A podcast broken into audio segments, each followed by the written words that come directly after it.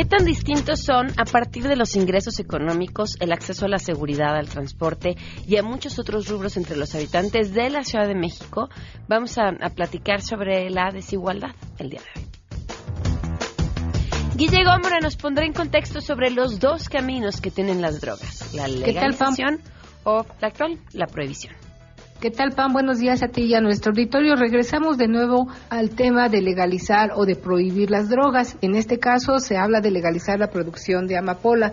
Conoceremos más adelante los detalles del fondo de esta propuesta donde danzan millones y millones de dólares.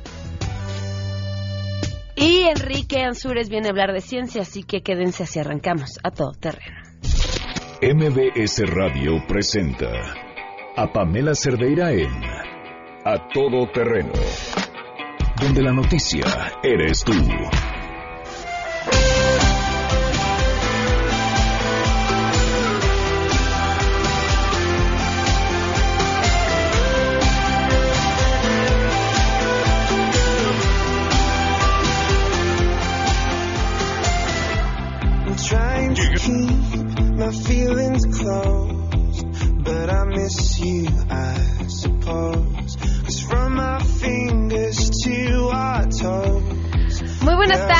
gracias por estar aquí a todo terreno. Soy Pamela Cerdeira, la invitación a que nos acompañen hasta la una de la tarde. Tenemos mucho que comentar.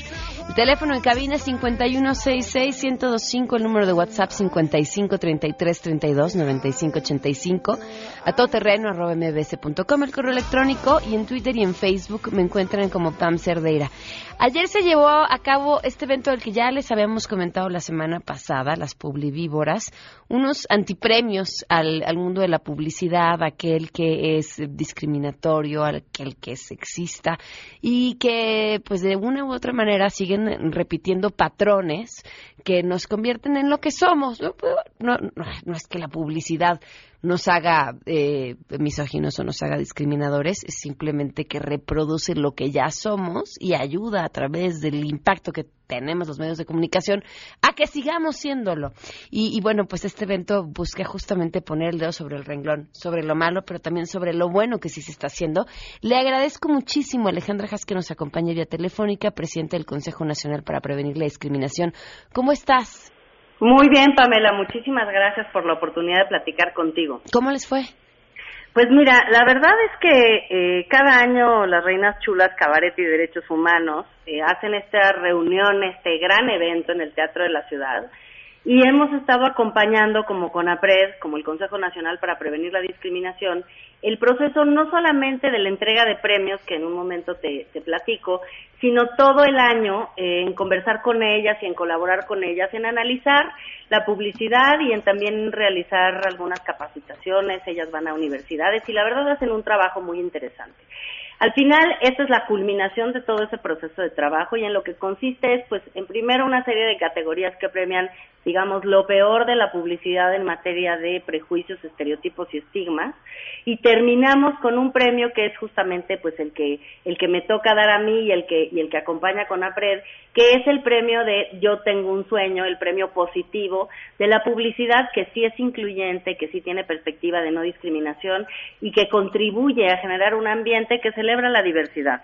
Entonces, bueno, pues ayer fue eh, realmente un programa interesante, lleno de personas que participaron, crearon en esta ocasión una cosa divertida que era la patrulla informadora que salía de vez en cuando a explicar, pues, qué son conceptos como sexismo, racismo, misoginia, homofobia, cosas que en muchas ocasiones para las personas pues no es tan obvio saber cuál es la definición de estos términos. Y también a dar datos duros, muchos de ellos que salían de la encuesta nacional sobre discriminación en México y que ayudan pues a ponerle un poco de datos, un poco de realidad a este fenómeno que también a veces parece intangible, pero ayudó mucho a entender a qué nos referimos con cómo se vive el clasismo, cómo viven las personas indígenas, gays y lesbianas, las mujeres, las niñas y los niños, los adolescentes, los jóvenes, cómo viven la discriminación de manera concreta en el acceso a sus derechos. Tenemos el audio del premio que, bueno, el comercial al que le entregaste tú un premio. Vamos a escucharlo y, nos explicas por qué es importante, por qué recibe este premio y cuál es la diferencia que marca.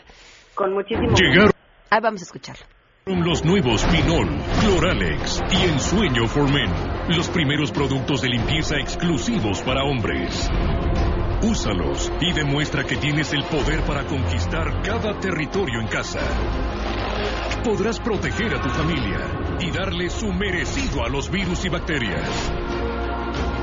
El aroma de tu ropa será tan intenso como tú.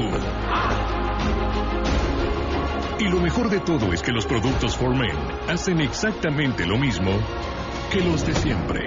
Sí, porque no necesitas productos especiales para hacer lo que te toca en casa. La limpieza es responsabilidad de todos. Lo amé. Lo amé. Es- Cuéntanos, Alejandra.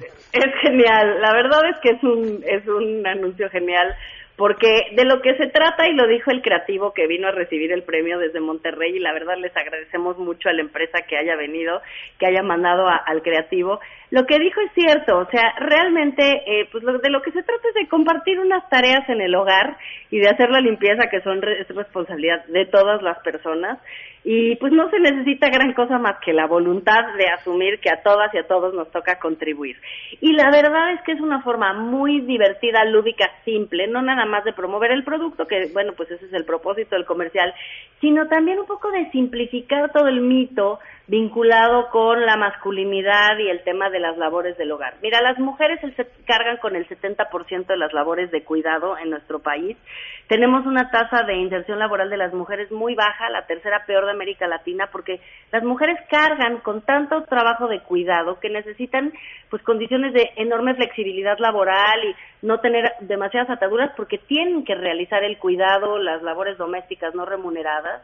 Y la verdad es que es un trabajo que no se agradece, que no se paga, que no genera currículum y que hace que eh, pues haya una feminización de la pobreza y otras consecuencias a ese tema. Entonces, lo más sano en las sociedades es compartir el trabajo de cuidado, compartir el trabajo doméstico, desde luego que el Estado se haga cargo y haga políticas públicas que puedan acompañar este proceso de transformación cultural, pero me encanta porque lo pone de manera muy sencilla. No se necesita gran cosa para que un hombre agarre un trapeador y es absoluta y totalmente cierto. Sí, claro.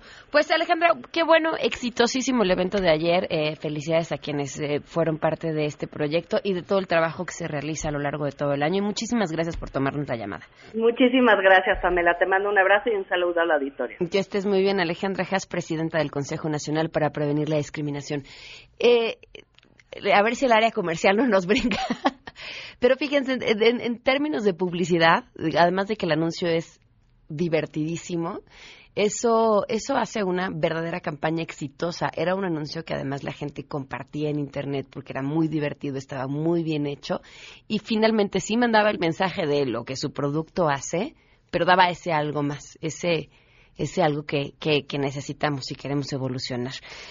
La pregunta que les hacemos el día de hoy tiene que ver con lo que comentábamos el día de ayer. ¿Qué opinan acerca de esta propuesta de, del Mijis, quien es además diputado local en San Luis Potosí, pero que está relacionada con buscar que las personas en prisión puedan acceder a Seguro Social y a Infonavit, ojo, ¿eh?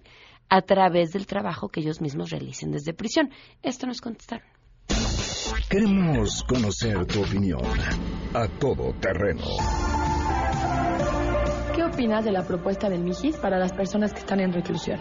Yo veo la propuesta interesante, aunque algo complicada. Sería cuestión de que la verificaran, pero es correcto de buscar algunos métodos para la reinserción de los reclusos y que a final de cuentas sus familias también tengan cierta seguridad. Pero si está pensando en los reclusos y los reclusos han pensado en el daño que hicieron, yo estoy de acuerdo en que trabajen, porque no vamos a seguir pasando todavía manteniéndolos, que trabajen para sostenerse. Pero mi pregunta es también qué han pensado con las víctimas. Yo creo que esa opción sería excelente tanto para las personas que se encuentran recluidas como para sus familias, ya que en esta forma realmente estarían reinsistiéndose otra vez a la sociedad. En España hay un sistema que se llama el tercer grado. Los presos avanzan X años de su condena y luego entran en un proceso en el que pueden salir de, durante el día de la prisión para ir a trabajar y volver a determinada hora. Mi opinión es que no considero que sea correcto por lo que se supone que están privados de la libertad, por lo consiguiente están privados de ciertos derechos ya que han cometido un delito que afecta directamente a la sociedad. Tendría que analizarse muy bien esta propuesta, ya que los los derechos no se pueden ejercer mientras esté purgando una condena. No creo que funcione. Hay demasiada corrupción en el sistema carcelario mexicano. A todo terreno. Oigan, yo, yo, yo creo que a mí la propuesta me pareció maravillosa y me parece que no tiene que limitarse solo a ciertos delitos. Creo que, que, a ver, con el sistema de justicia que tenemos, ¿cómo vamos a decidir quiénes sí son los malos y quiénes no de entrada? Pero además también creo que a los asesinos, a los violadores, a los, todos ellos los engendramos nosotros, nuestra sociedad, ese, ese esa parte, y de eso vamos a platicar más adelante, además, esa parte del, de nuestro México que no queremos voltear a ver, en donde la violencia está ahí todos los días y solo son un grupito pequeñito de personas que han estado tratando de cambiar ese entorno que genera esa criminal, criminalidad. Entonces, si tú volteas y le dices a esta persona, ahí está, y a través de tu trabajo, tu familia que está afuera va a tener una oportunidad de recibir seguro social, va a tener una oportunidad de tener una casa, va a tener una oportunidad de salir de ese mismo hoyo en el que tú ya estabas, en el que tú los dejaste y en el que tú creciste y te desarrollaste, no es mala idea, creo, no es mala idea. Hoy se cumplen un año, un mes, siete días del feminicidio de Victoria Pamela Salas Martínez. Que sigan las investigaciones. Siguen esperando y, teniendo todavía los resultados de los este, peritajes que mandaron a analizar. A tres meses todavía están esperando los resultados de esa investigación todavía. Victoria Puente. Un año, un mes, siete días y en este espacio seguiremos contando. Vamos con la información y saludo a mi compañero Oscar Palacios.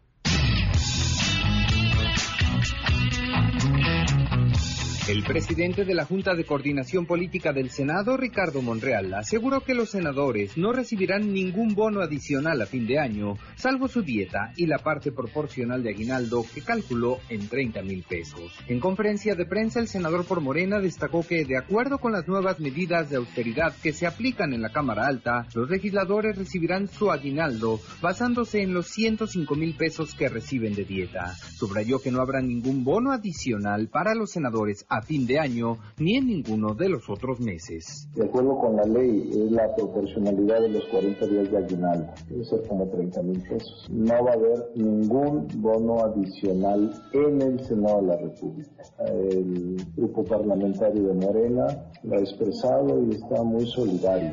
Entonces aquí en el Senado no habrá ningún bono extra, ni ahorita, ni en noviembre, ni en diciembre, ni en ninguna parte del año. Para MBS Noticias, Oscar Palacios. Pamela, muy buenas tardes. Elementos de la PGR y de la Secretaría de la Defensa Nacional detuvieron a seis presuntos integrantes del Cártel del Pacífico durante un cateo realizado en la alcaldía de Benito Juárez. El operativo se llevó a cabo en la colonia residencial Emperadores, donde las fuerzas federales encontraron compartimentos ocultos tanto en el inmueble como en los vehículos donde se escondía la droga. Asimismo, fueron asegurados 897.185 dólares americanos 990 pesos mexicanos, 465 gramos de cocaína, 51 kilos de un precursor conocido como fenacetina, dos armas de fuego, cartuchos útiles, dos básculas y dos vehículos. La droga y el numerario asegurado quedaron a disposición del agente del Ministerio Público de la Federación, adscrito a la Subprocuraduría especializada en investigación de delincuencia organizada, que solicitó audiencia inicial ante un juez de control con sede en el reclusorio norte, quien calificó de legal la detención de los seis hombres, informó René Cruz González.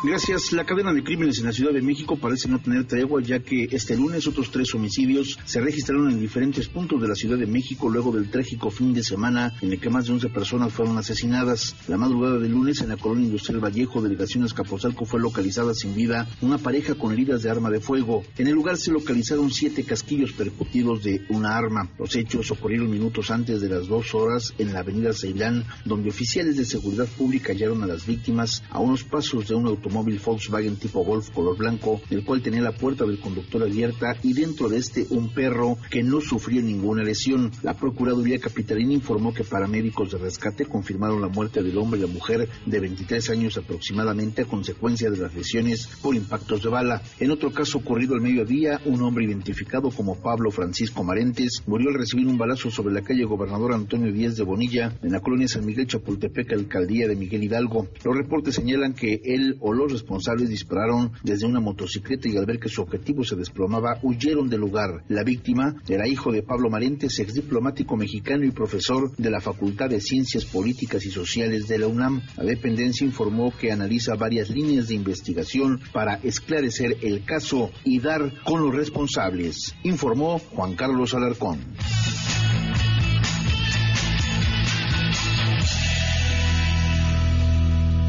Tenemos noticias. Triunfando el equipo de la UNAM en competencia internacional de robótica. Adrián Jiménez tiene la información. Cuéntanos, Adrián, te escuchamos. Buenas tardes.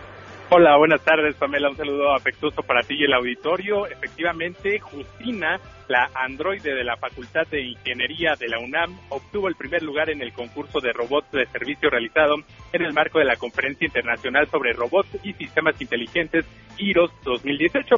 En el evento efectuado en Madrid, la robot universitaria superó cuatro pruebas al interior de la réplica de un apartamento. En la primera de ellas, Justina cambió los muebles y objetos del lugar e inquirió qué fue lo que se movió y a dónde, además qué puertas se cerraron, mientras que en la segunda recibió e interactuó con cuatro diferentes visitantes, un repartidor, un doctor, un cartero y un plomero. Además, luego de recibir un comando de tres oraciones, llevó a cabo las órdenes que se le pidieron y finalmente se relacionó con gente no conocida. De esta forma, Justina y el equipo Pumas del Laboratorio de, de Biorobótica de la Facultad de Ingeniería de la UNAM, integrado por los universitarios Reinaldo Martel, Hugo León, Jaime Márquez y Julio Cruz, quienes son encabezados por Jesús Sabajé, titular del laboratorio, triunfaron y se impusieron a siete equipos provenientes de España, Portugal, Reino Unido y Pakistán. El androide del edificio T de Ingeniería ha participado en competencias en Alemania, Estados Unidos, Francia, Austria, Singapur, Turquía, Holanda, así como China, Japón y Brasil. Cabe destacar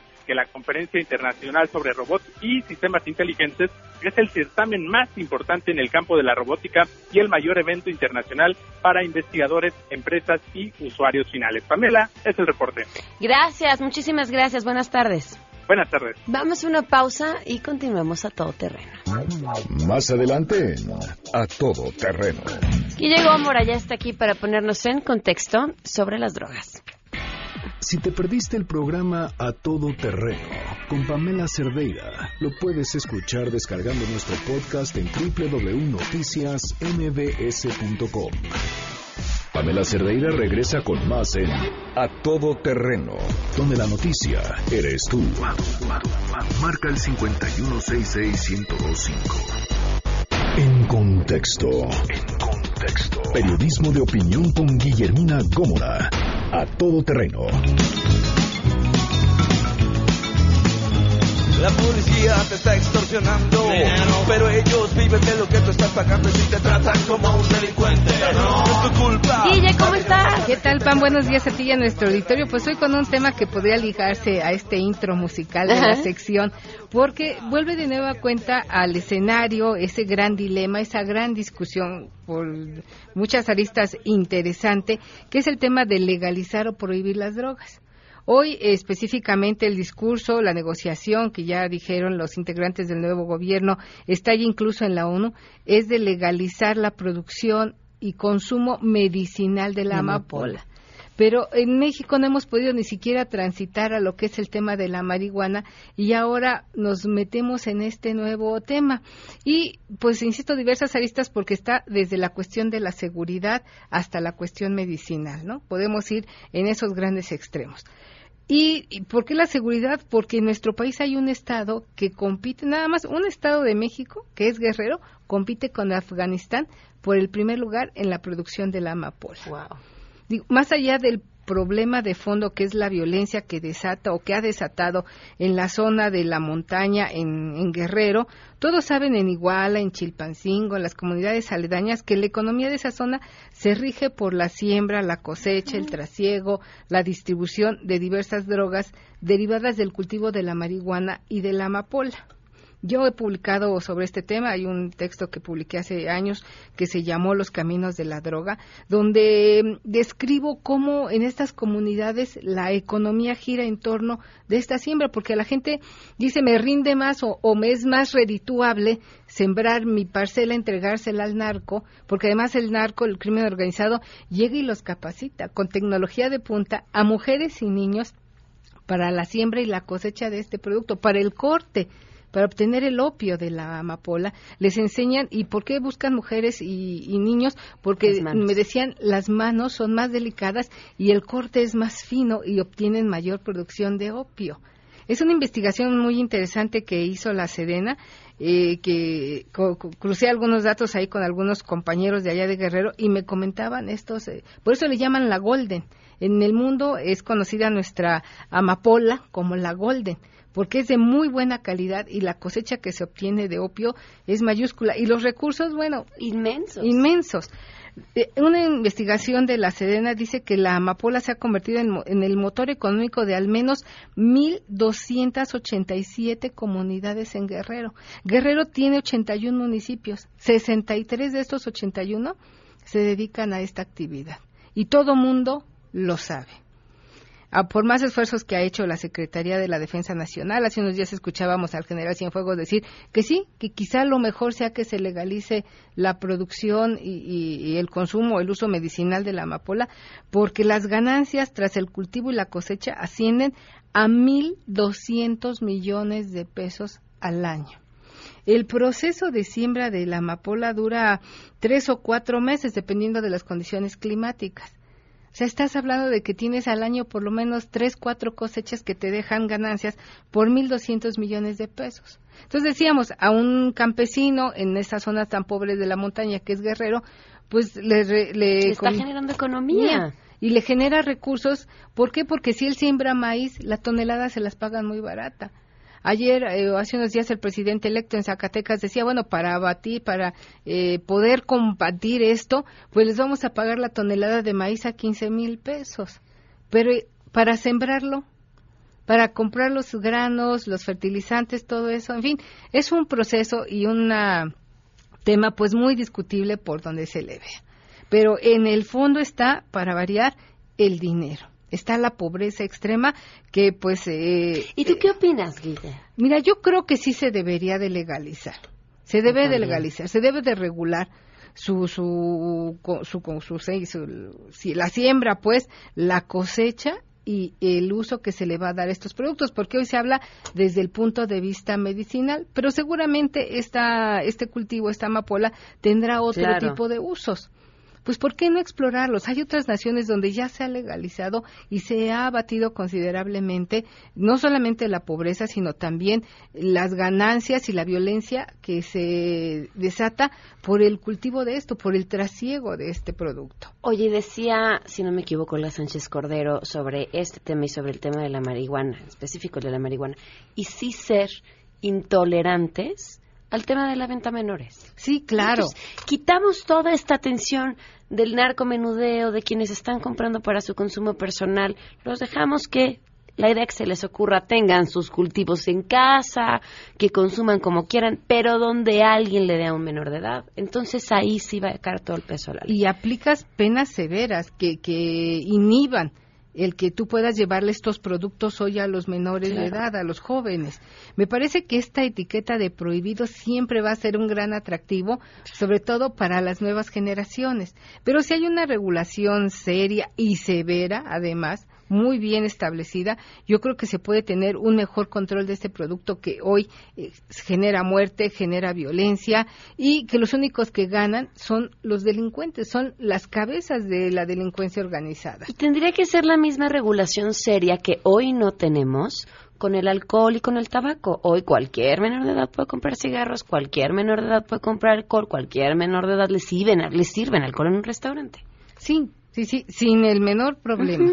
Insisto, pero aquí el, el, fondo del tema me parece que es el económico y es el que no debemos perder de vista cuando se aterrice este tema. Ya en el legislativo, el Congreso de Guerrero aprobó un dictamen de iniciativa de ley para la legalización del cultivo, producción y comercialización de la famosa dormidera, es decir, la amapola. El tema ya pasó a la cancha del Senado veamos si en el Senado hay la altura de miras, la madurez suficiente para transitar este tema y llevarlo a un terreno, insisto, más serio de la regulación. A mí me, yo creo que sí va a pasar, pues tienen todo para que suceda. Tienen todo hoy, para hoy no tienen eh, el menor pretexto. Y, y creo además, Guille, que, que es un gran activo de la próxima administración. O sea, este es y un gran acierto. Tenemos que voltear. No podemos seguir haciendo lo mismo Tenemos con las drogas. Sí, claro. Si no lo atajamos, pues entonces eh, seguiremos viendo cómo eh, el número de adictos, de personas afectadas o el número de muertes por el cultivo, por esta cosecha, pues aumenta. Yo creo que hoy hemos madurado como sociedad, hemos transitado a temas muy complicados creo que se puede armar un buen debate con eh, los actores involucrados en esto, la seguridad, el sector salud, eh, la sociedad civil, para lograr una regulación muy concreta, pero yo insistiría también muy severa para castigar esto. ¿Tu columna, Guille? Mi columna tiene que ver con otro tema polémico que es el del aeropuerto. Okay. Y la pueden ustedes eh, leer en diarioimagen.net y la he titulado Aeropuerto, la consulta Pilatos es tiene que ver quién se lava las manos. ¿Quién se lava las manos al final de esto, no? El aeropuerto va. El, te ah, claro. pero te lo firmo. Sí, claro, el aeropuerto va, pero al final van a decir, yo no fui. Fue la gente. Fue la gente. El, pueblo sabio decidió que se lleve a cabo el aeropuerto en X lugar. Algo así como, yo no me casé. Ahí se las encargo. Gracias, Guillén. Vamos a una pausa y volvemos. Queremos conocer tus historias. Comunícate al 5166-1025. Pamela Cerdeira. A todo terreno. Donde la noticia eres tú. Volvemos. Pamela Cerdeira está de regreso en A Todo Terreno. Únete a nuestra comunidad en facebook.com. Diagonal Pam Cerdeira. Continuamos. 12 con 38, continuamos a todo terreno. Le agradezco a Emilio Uriotegui, eh, director de la obra de teatro Jimena Perrona, que nos acompaña vía telefónica. ¿Cómo estás, Emilio? Muy buenas tardes. Buenas tardes, Pamela. Muy bien, muchas gracias. Emilio, cuéntame, ¿de qué se trata esta obra? Mira, se trata de el personaje de la obra es eh, Jimena Perrona, un monólogo eh, cuyo personaje es amante de los perros y recibe una notificación de que tiene una enfermedad terminal y se plantea un plazo de siete días para vivir a full la vida, atreviéndose a cosas que nunca hizo. ¿En dónde se está presentando? Se está presentando en la sala Villaurrutia del Centro Cultural del Bosque, lunes y martes a las ocho de la noche, desde este mes, octubre, hasta el 11 de diciembre. Oye, ¿es para todo público? Es para adultos. Ok. 15 más. El, el costo de los boletos, de, de Emilio, ¿de cuánto es?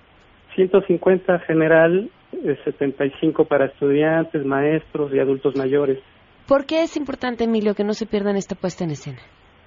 Mira, porque la obra es una reflexión acerca de la vida, de cómo estamos viviendo, de qué clase de vida nos estamos dando, qué hay a nuestro alrededor, qué podemos cambiar para mejorar nuestra vida el personaje reflexiona sobre su entorno, sobre lo que ve, sobre su propia vida e invita a esta reflexión.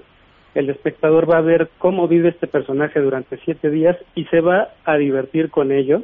No es, un, no es una obra que nos lleve a un, una situación este, tortuosa, sino está llena de diversas situaciones, emociones entonces el público se va a divertir, va a pasar de la comedia al drama, incluso al suspenso. Y eh, los amantes de los perros principalmente van a, van a encontrar una gran identificación con este personaje. Lunes y martes, 8 de la noche, Centro Cultural del Bosque. ¿Hasta cuándo van a estar? 11 de diciembre. Perfecto. Pues muchas gracias, Emilio, y mucho éxito. Gracias, Pamela. Hasta luego, buenas tardes. La, la, la, el planteamiento es interesante. Digo, ahí se los dejo. ¿Qué harían ustedes si les quedaran siete días con esos siete días? Our whole universe was in a hot, dense state that nearly 14 million years ago expansion started. Wait, the earth began to cool, the autotrophs began to drool, Neanderthals developed tools, we built Debe ser tu serie favorita, Enrique Sí. Ansures, ¿cómo estás? Creo que, creo que lo puso por la playera que traigo de, de nerd. De nerd. Con... Sí, claro. Ha salido en la serie o tendría que estar en la serie en algún momento, seguro. Esta playera no lo sé, esta me la trajeron de, de- de la NASA. Es- está padrísima. Pero Cuéntanos, Enrique. Pues fíjate que de- hablar de estos temas es a veces complicado, en lo que son los temas de cáncer, Ajá. justamente hablando de ahorita de la, de la obra de teatro, que la- las personas que han, han padecido el cáncer, el cáncer de piel, cuando no es tratable con una, con una, este, una cirugía, usan una serie de fármacos. Entonces, eh, se, ha, se ha documentado que eh, cuando están haciendo este tipo de, de- de tratamientos hay las posibilidades de que recaigan en unos, en unos seis meses cuando no es, no es operable. Entonces, eh, recientemente eh, científicos españoles y belgas aca- acaban de publicar una revista, en- una, un artículo en la revista Nature donde hacen un, un descubrimiento bastante interesante para, para tratar este tipo de cáncer, en el cual están usando un, un fármaco que es el, el que comúnmente usan lo- los oncólogos para este tipo de cáncer llamado Eribegdeg, Ujú. no puedo ni pronunciarlo. Pero una vez usado eso, usan otro fármaco experimental, no dicen el nombre porque obviamente es experimental, y han, ya han podido este, detectar que ya no hay es justamente este, este afloramiento de, de cáncer de piel. Entonces es algo bastante adelantador porque es uno de los cánceres que son más comunes el cáncer de piel. Sobre todo se viene mucho por que se nos sigue este, adelgazando la capa de ozono y hay que estarse pre- preocupando por exposiciones al sol, pues este tipo de cáncer va a ser más este más usual de lo que De lo que en- hemos visto de a lo la que fecha. estamos exactamente. Entonces es un- un- una buena noticia para las personas que han sufrido de este tipo de padecimiento y que se nos viene este tipo de, de problemas. ¿Cómo ves? Pues bien, una muy buena noticia. Sí, y eso. protegerse, ¿no? Además, mira, de verdad puedo salir de la casa sin desodorante, pero jamás sin bloqueador. Es eh, básico. Sí, y aún, y aún así la gente no es, no es consciente Perdón por la imagen que puse en su cabeza. Aún así la gente no es consciente de, de esto. Eh, en las noticias luego ven algo que se llama el índice de radiación ultravioleta. Ujú. Te pone de 1 al 10. Y no sé si te ha pasado que de repente este, llegas muy quemado a tu casa. Dices, pues, ¿qué, qué fui a la playa? O luego también ese exceso que vamos a la playa y no nos protegemos. No lo estamos tomando muy en cuenta. Entonces, este, independientemente que haya investigaciones de este estilo y que se, haya, haya, este, tratamientos, pues no hay que, no hay que descuidarse, ¿verdad? Enrique, tu Twitter y Mi Facebook. Twitter es arroba Enrique Ansures, ahí les hablo de temas de ciencia. Y mi fanpage en Facebook es eh, Enrique Ansures, divulgador de la ciencia. Muchas gracias, Es un placer. Muy buenas tardes. Vamos a una pausa y continuamos con esta interesantísima investigación sobre la desigualdad en la Ciudad de México.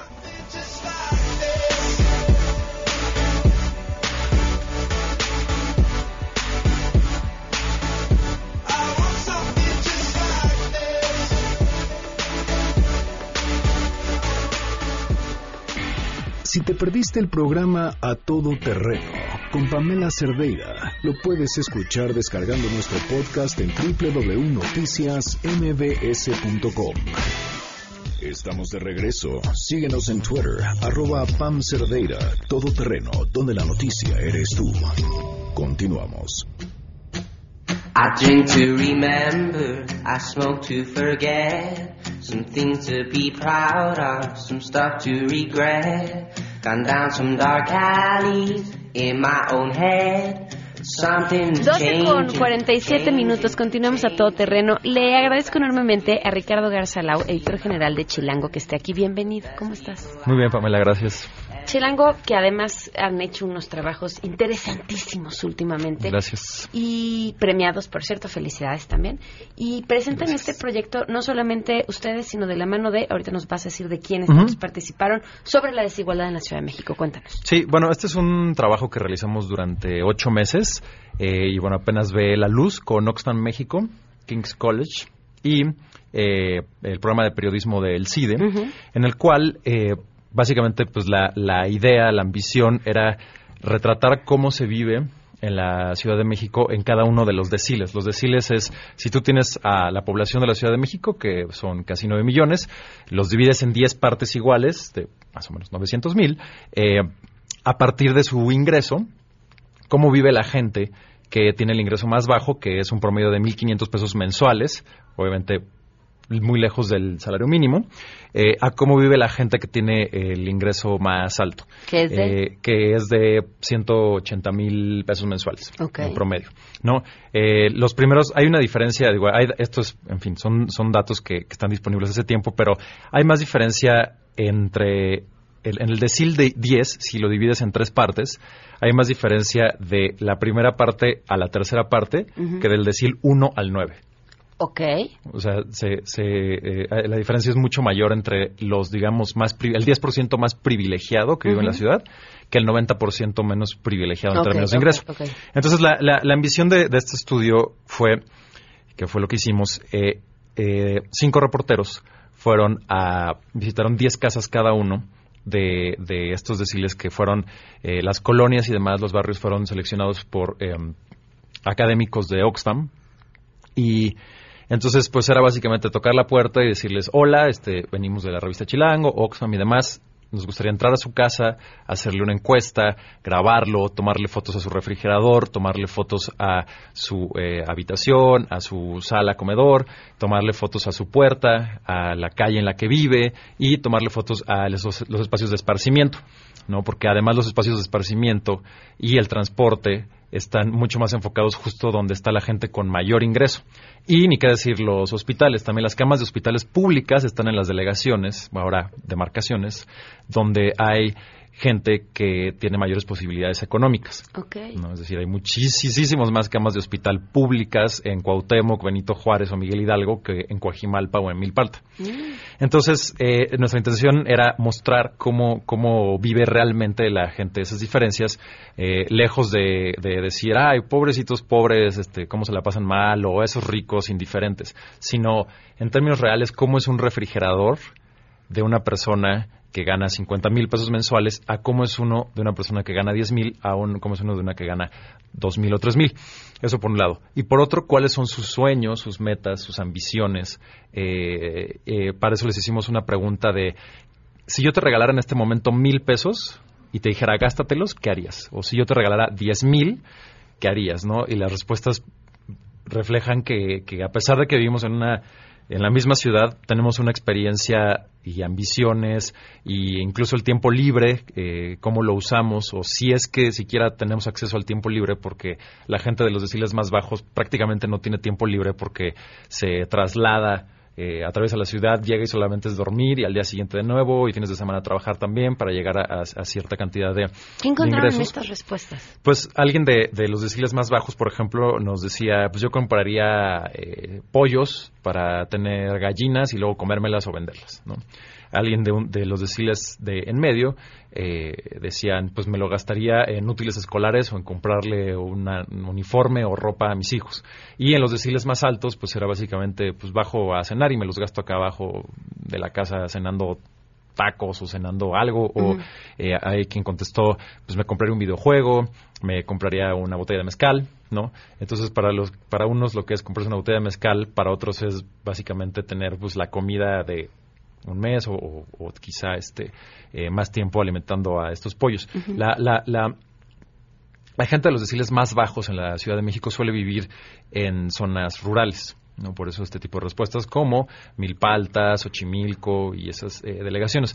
Entonces, pues lo, lo que hicimos fue eh, también para, para ilustrar, lo pueden ver en el número impreso, pero también no eh, lo que lo que queremos hacer mucho en Chilango es eh, pues no solamente hacer una revista, sino que la revista sea solamente como nuestro statement del tema que traemos en el mes, sino crear eh, videos, micrositio, eh, um, campañas en redes sociales, en fin. Entonces tenemos un micrositio que se llama desigualdad.chilango.com. Ahí pueden leer los cuatro reportajes que, que, salieron de, de esta de esta investigación.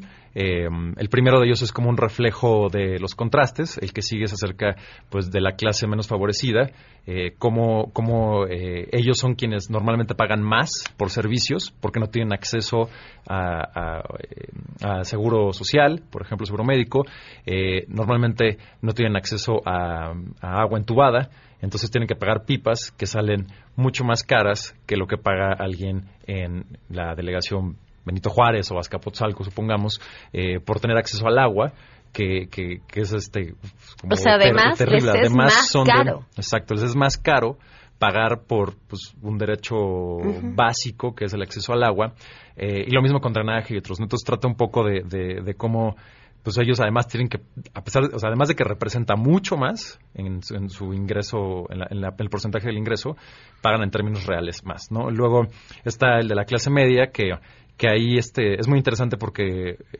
creo que en la ciudad muchos creemos que la clase media pues son hogares que, que ganan 40 mil pesos mensuales, ¿no? Y pues no, son hogares que ganan entre 8 mil y 16 mil, 18 mil pesos mensuales por hogar, no por persona, es decir, puede haber dos o tres ingresos. Entonces, como pues ellos también están en, en un limbo en el que a cualquier pues tragedia eh, pues se viene todo abajo y siempre hay una ambición de saltar al siguiente escalón, pero en realidad la movilidad eh, eh, social es muy, muy, muy baja en México. Es decir, eh, si tú naces pobre, lo más seguro es que te vayas a morir pobre. Ahí o sea, solamente el 2% del- de la gente eh, sale de la pobreza y llega a un nivel, digamos, de, de riqueza.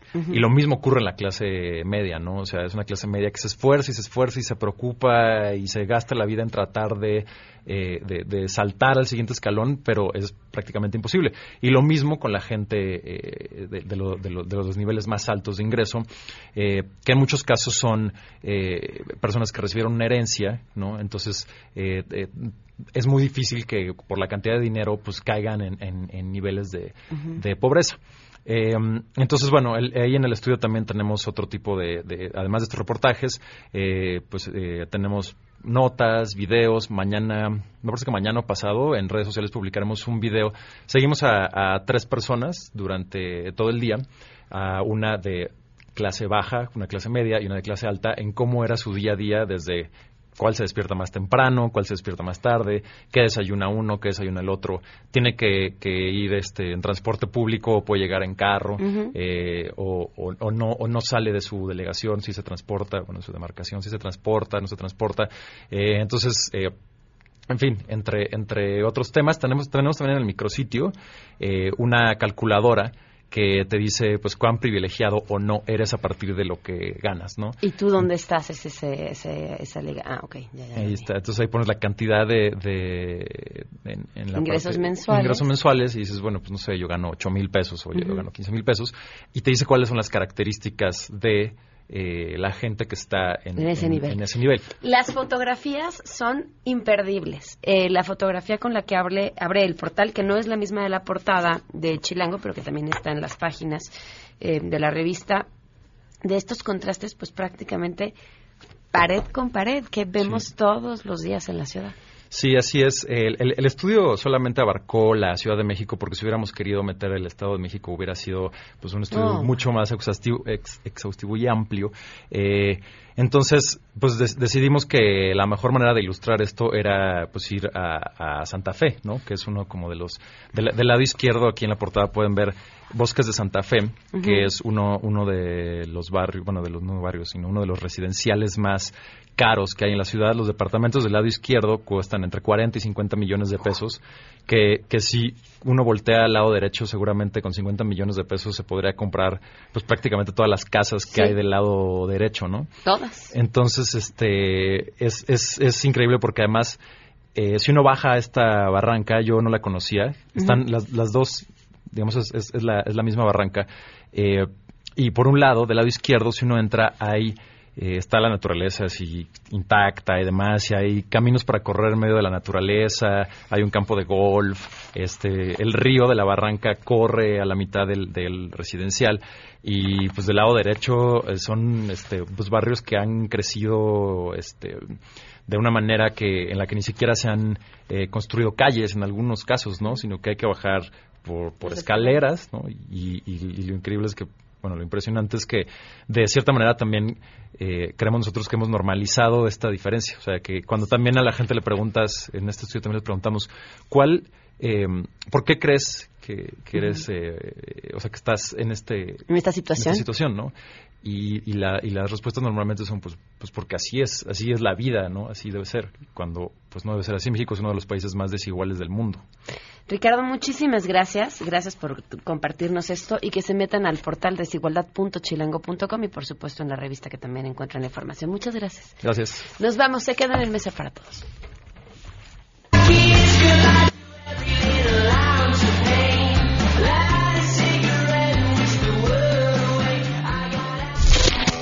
MBS Radio presentó a Pamela Cerdeira en A Todo Terreno. Te esperamos en la siguiente emisión, A Todo Terreno, donde la noticia eres tú. MBS Radio, en entretenimiento, estamos contigo.